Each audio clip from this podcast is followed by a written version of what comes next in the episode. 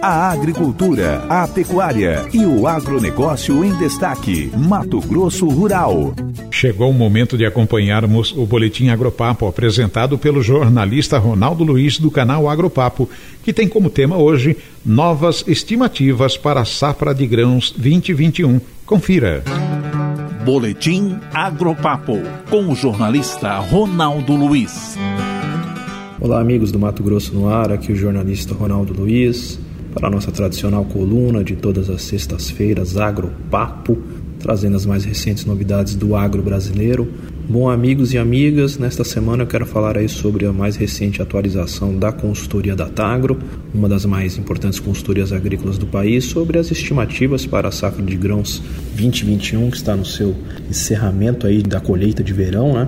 Então os números mais recentes da Datagro apontam aí para uma colheita de soja de 136,9 milhões de toneladas, quase 137 milhões de toneladas de soja, o que vai significar uma alta aí de 7% em relação à temporada anterior. Já no caso do milho, temos aí uma estimativa de quebra de safra, né? ao contrário da soja que vem num ritmo bem acentuado aí de evolução. Em relação ao milho, é, a produção total estimada ela é de 101,6 milhões de toneladas, o que vai significar uma queda justamente de 5% em relação à safra total de milho, né?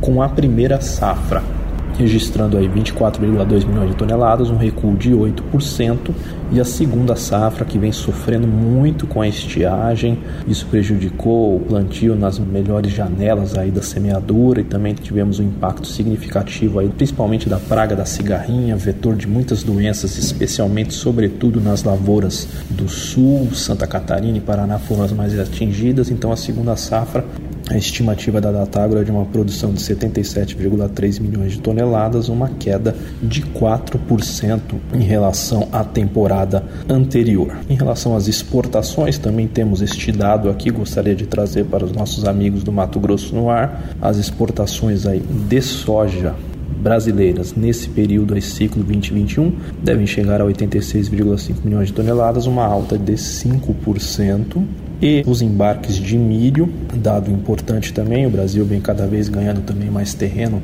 com os embarques líquidos de milho, né? Eles devem chegar a 28 milhões de toneladas. Por um lado, também é uma queda de 21% em relação ao ciclo anterior, obviamente porque também temos um recuo aí de produção. Bom, amigos e amigas, este foi o recado desta semana. Jornalista Ronaldo Luiz, coluna Agropapo para o Mato Grosso no Ar. Um abraço e até a próxima. Tchau, tchau. Agropapo, o talk show do novo agronegócio.